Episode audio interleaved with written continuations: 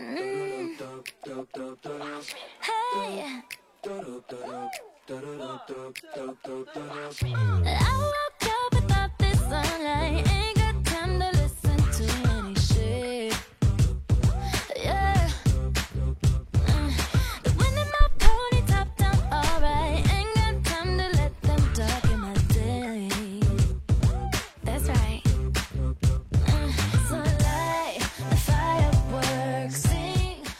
嗨，大家好，欢迎来到了今天的喜马拉雅电台。我们今天谈一个话题呢，自然也是我们的朋友们来询问的。我 们朋友呢，实际上有好几个朋友都在问啊，呃，减肥减肥嘛，但是咱们这个好像肚子呀、臀部啊、腿啊、啊后背啊这些地方是减肥，跑步啊、啊举杠铃、跳绳。爬台阶、踏板操，各种操。那我这个脸大怎么办？我脸上脸盘子大，北方人管叫脸盘子。你说这个脸盘子这个概念，这个脸大，这太太笼统了哈。这脸啊，咱们是从外观上看到的啊，从你的正面，从你的侧面。但咱们得知道啊。这个有四个原因是让这个脸大的，咱们听一听啊，看看咱们属于哪种情况。第一种情况呢，它是脂肪的堆积，就是脸上肉多，你一捏那这肉多，一掐哈。第二呢是面颊啊颊脂肪垫儿比较发达，一会儿咱们再解释啊。第三种情况呢是咀嚼肌发达，就是肌肉发达。第四种情况呢是下颌角宽大，咱们分别解释解释哈。这个脂肪堆积呢，就是因为身体的脂肪肥胖嘛，不仅仅能体现在腰腹和上肢、下肢，脸部实际上更是显而易见的地方。这个面部脂肪过多啊，又很少运动，很容易变成胖嘟嘟的苹果脸。那对于面部脂肪堆积造成的这个脸大呀、圆脸呐，那个瘦脸的办法就简单了。减肥呗，是吧？因为在我们减肥训练营还有很多啊，包括咱们自己在家运动的人也会发现，你出一大身汗哈，这个整个运动完了以后，水分出来以后，先别说你这个一个多小时的运动消耗多少脂肪，你就看你这个照片照相这个脸，明显的就会瘦啊。他有时候你要喝水喝多了啊，早上起来脸肿啊，一看这镜子，那眼睛都是肿的。眼皮都是胖的，然后你运动完以后一脱水，一看那脸整个都下去了，而且很多时候呢，这人一瘦啊，那脸跟着一块往下瘦。人说瘦都吸了腮了，就这个道理。所以说呢，面部脂肪堆积，如果是脂肪的话，好判断，哎，就是脂肪呢，因为它不受你肌肉控制嘛，在你你比方说这个，你想避免一下咀嚼肌的混淆，你就把一咬牙，把那个腮帮子的咀嚼肌先绷紧了。你再用手一掐，用拇指跟中食指一掐，哎，拽起来那块，那块呢，它有一部分是脂肪。第二种情况呢，就是颊的脂肪垫发达。一般咱们所说的这个颊脂肪垫呢，指的是面颊这个部位哈，有一块脂肪组织突出形成的三角形的颊脂肪体。呃，这个近年来吧。就是兴起来通过这个取出假脂肪垫来达到这个完美脸型目的的整形手术，这个医生们呢可以摘除，啊，就是它的这个后叶或者是其中的一部分来实现瘦脸的目的。那么这种情况的脸呢，多是因为颊部的脂肪垫退化不完全造成的。因为颊脂肪垫呢是在婴儿期哈，婴幼儿期就是咱们在喝奶的阶段的时候，不是老吸奶吗？容易造成这个面颊塌陷。那么人呢代偿性的。哎，增厚加脂肪垫但这个一般成年过程中呢就逐渐退化，咱们管这个叫婴儿肥，对吧？哎，长大以后就退化了，但是有的退化不完全，就表现为面颊的肥胖。所以说呢，对于这个追求颊脂肪垫发达的这个追求的美来说，哈，呃，更好的瘦脸方法呢，那当然是去假肢，呃，是是假肢垫手术了哈。第三种情况呢是咀嚼肌发达，咬肌。这个咀嚼肌啊，它位于这个下颌角的下颌生殖外侧，腮腺的前方部分呢被腮腺覆盖。咀嚼肌的大小、功能、形态和面积，呃，它跟轮廓有明显的关系。作为下颌运动的动力来源的咬肌，是实现集复杂多项和耐力为一体的咀嚼活动中极为重要的组成部分。那么，通过对这个咀嚼肌的肌缩的分布的研究，哈，证明了咬肌对强大的咬合力的控制能力和维持下颌姿势以及调节精细下颌运动的能力。这个咬肌哈，良性的肥大，一般呢常伴随着下颌角肥大，呃，可以是先天性的咬肌肥大，也可以是后天性的，可以是单侧的，也可以双侧的，啊，如果经常用一边咬东西，咱们以前聊过这个话题哈，呃，一个朋友牙呢牙疼，有虫牙也没人管他，结果用那半拉脸吃东咬东西吃，半年左右呢，那个肌肉发达了，结果呢造成了呼吸引起了呼吸障碍。导致睡眠打呼噜，影响到了第二天的整个的工作生活和训练。所以说呢，一边吃东西这个问题很严重啊！这一边吃东西造成一面的肌肉过于松弛，一面呢过于发达。在青春期哈，你记住这个年龄段啊，在青春期，如果你的这个是因为你咬牙以后，你你用手敲一敲那个腮帮子那个位置，嘣嘣的硬，当然它表面可能有脂肪。你透过那层软的脂肪，能够摁到里边硬的那部分，而且很厚、很宽厚的时候，这就是咀嚼肌了。那么在青春期，如果你只是在十八九岁、二十多岁的时候，这个下颌骨的这个可塑性很强，肌肉呢它是处在发育期。啊，如果两侧的咬肌过度的发育呢，导致下颌角肥大而且外翻，那成年以后呢，就成了方脸了。这个咬肌发达呢，也是造成脸大的这个主要因素哈。呃，而且这个呢，跟有地区化差异，有的地区哈老吃那硬东西。你比方说我们老家不是山东吗？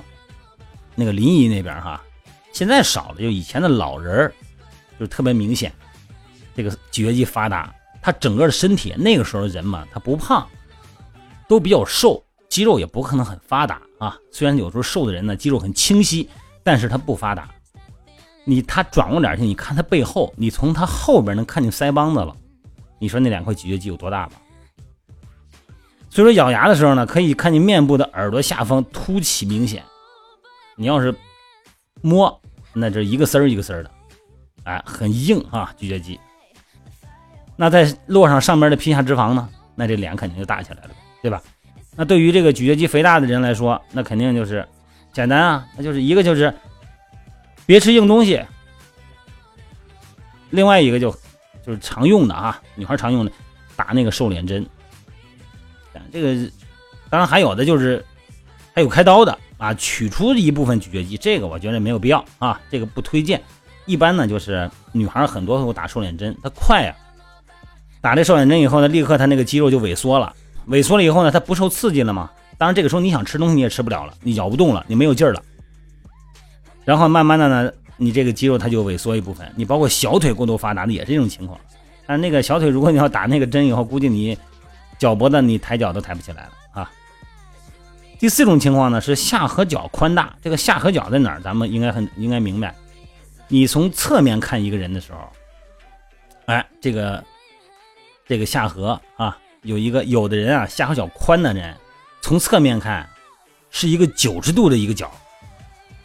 那有的他瓜子脸的人呢，他甚至于他没有九十度，他直接一个小弯就下来了。你从正面看，这个人的下巴是平的。那要是这个经过手术的，或者说是人家天生这个瓜子脸的人呢，哎，他是斜着一个 V 字形的脸上去的，这就是下颌角。所以说造成那个脸大，或者说你看上去肥乎乎的，另外一个原因就是下颌角的肥大。一般这个是家族史，还有家族性啊，它位于这个面部的。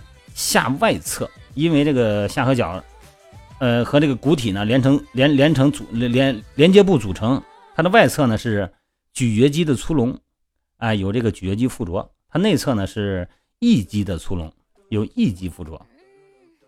左右两侧的下颌角和颌骨以及两侧的髋部形成面部的基本轮廓，跟这个颧骨哈形成一个基本轮廓，并且呢和脸中间的鼻子和嘴形成组织器官，构成面部形态的基本特点，是面部容貌特征的重要解剖标志之一。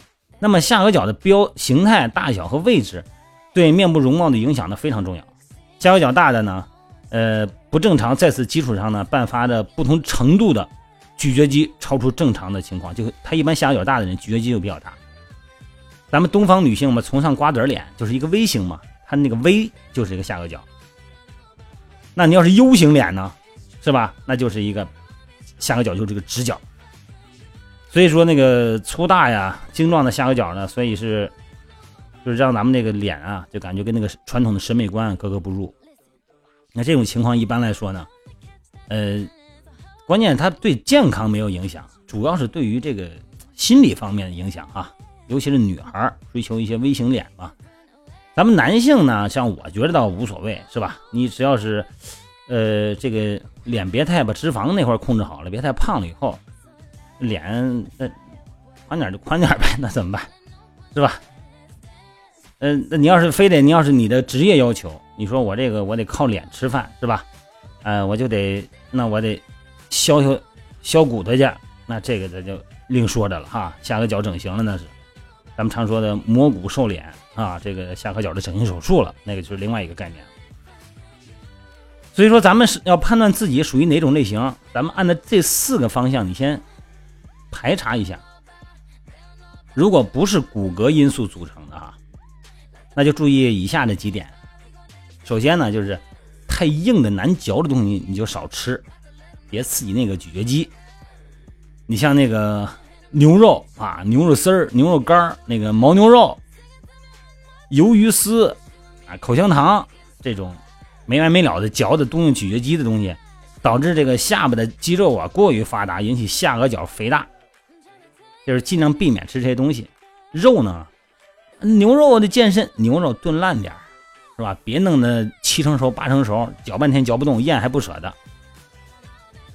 所以说呢，脸部呢线条呢，你要是过于发达了，脸整个线条它就缺乏柔和感了。再一个就是咸的夜宵和食物得注意，这个盐啊造成水潴留，整个的水肿，好吧？喜欢吃夜宵的和咸的食物的人。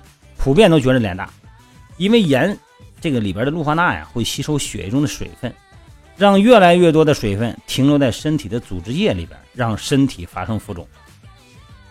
所以说平时要吃的清淡一点啊，不仅有助于消除浮肿，对心脏有好处，这个血管呢也不会硬化。另外呢，通过指压按摩来消除面部浮肿也是个很好的办法啊，可以呃对脸进行一定的按摩哈。然后那个也是辅助的。你看我平时我吃饭呢，我这段时间在海口嘛，是，我自己要是有时间的话，没时间那就没办法了。有时间的话，我就是自己我有电锅，平就是平面的电锅，北方人叫电饼铛啊。这里边我基本上买的鱼啊、虾呀、这个牛肉啊、鸡胸啊，我全部是弄成片儿，然后它不是不粘锅嘛，搁一点点油，然后基本上就是无油。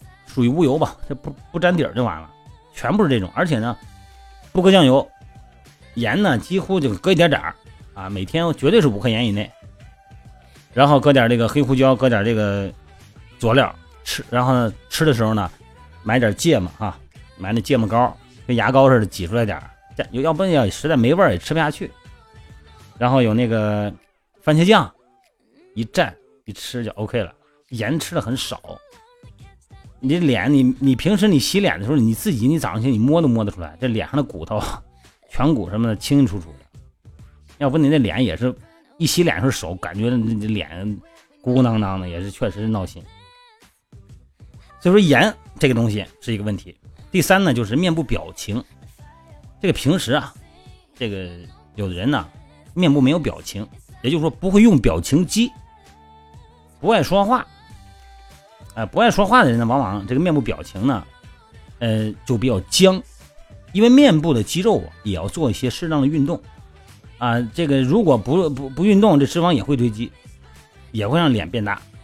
笑是最好的瘦脸表情，如果你要是不爱笑的话，你就在意你的面部表情，在意你的微型脸，那你就因为这个你也得笑。哎，经常的笑啊！你说皱纹都笑出来了，皱纹笑不出来。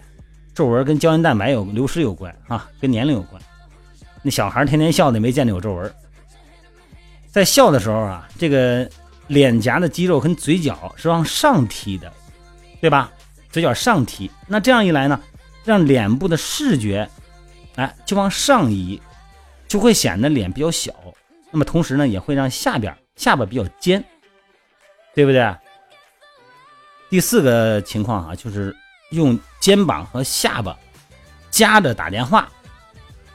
这很多时候手忙活的，这个下巴呢夹着这个跟那肩膀呢挤着那个电话打电话，用那手啊，或者说用手托着下巴，这个 也是造成脸型不好的习惯，容易造成脸型的左右不对称。脸型不对称呢，不仅仅会让脸看起来更大，而且呢会很不自然。那严重的话呢，会因为这个导致很大的心理压力。还有就是睡姿，啊，这睡觉的姿势也讲究。趴着睡觉，除了会对心脏造成很大的压力，让呼吸不通畅以外，还会让脸变形。那么长时间的让脸处于一个被压迫的状态，不仅会长出皱纹，也会让脸变形啊。这个对脸最好的姿势是仰卧。呃，但是呢，对心脏最好的方法呢是右侧卧，是吧？但是别趴着，趴着还有一个问题，我以前聊过哈，甭管男的女的啊，男的也一样，容易你趴着可不是一天两天啊，有时候习惯趴着，你看这个人躺着睡着，第二天醒来准趴着，他习惯了。那这种情况会造成时间久了以后，长年累月几十年下来以后，容易造成乳腺增生，包括男的也容易这样。就说哎，怎么乳腺增生啊？怎么回事？那什么习惯吧，是不是趴着呀？是啊，我一直就趴着睡觉，趴几十年了，乳腺增生。所以说趴着睡觉，麻烦也很多。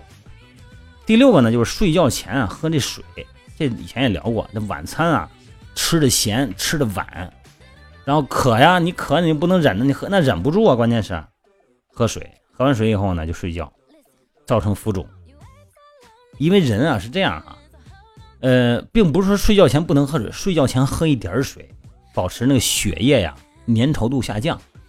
甚至于说呢，如果你半夜醒来以后哈，你看我也是，如果我要是半夜真是醒了，憋醒了上厕所，我回来以后我要喝点水，我不喝多，我喝我一定要喝一点水。这个不光是嗓子呼吸干哈，关键也是让血液不不这么粘稠。但是你不能喝多，因为咱们人是这样的哈，当你在睡觉的时候，你的膀胱。你别你憋尿了，但是对膀胱的反射的感觉很低，你没有感觉，你要醒的时候早尿尿去了，但是你睡着了以后你感觉不到，它就会造成整体的水肿。第七个呢就是酒精，这个酒精啊，甭管是啤酒、白酒、鸡尾酒，还是其他形式的酒精饮料，都能让咱们的面部浮肿和皮肤松弛。而且咱就不咱就不说酒精的这个热量高度了哈，那咱就不说了。一个二百毫升的酒精饮料热量就得有一百千卡，很厉害的哈。所以说我说这几个问题呢，咱们大家琢磨琢磨，有没有这种类似的情况？这有的时候呢，它就咱们有针对性的调整。你要至于那种什么骨头方面的呀，或者什么方面的呀，那个你你就根据你情况吧，是吧？你说我就是靠脸吃饭的，我这一个已经。构成足够的心理压力了，我就我什么都不管，我就看着我这脸闹心，那你这个你琢磨琢磨该怎么办？这个人的满足感和精神需求还有心理方面东西吧，也是从很多方面获得的，是吧？那你要是真的就是这不是这么脆弱，只是我这张脸，我我这个别的我的最大伟大成就，我的很多的努力我视而不见，我就看着我自己不顺眼，那你就手术整容。反正我是不建议这样做。我觉得一个人的魅力是不可替代的，你的美、你的魅力、你的潇洒是不可替代的，是别人不能模仿的。充分挖掘我们自身的潜力，找到我们的优势，在职场上、在社会上、在我们的小圈子里、大圈子里，总有我们的立锥之地。所以说呢，这个心理方面啊，一定是很重要的啊。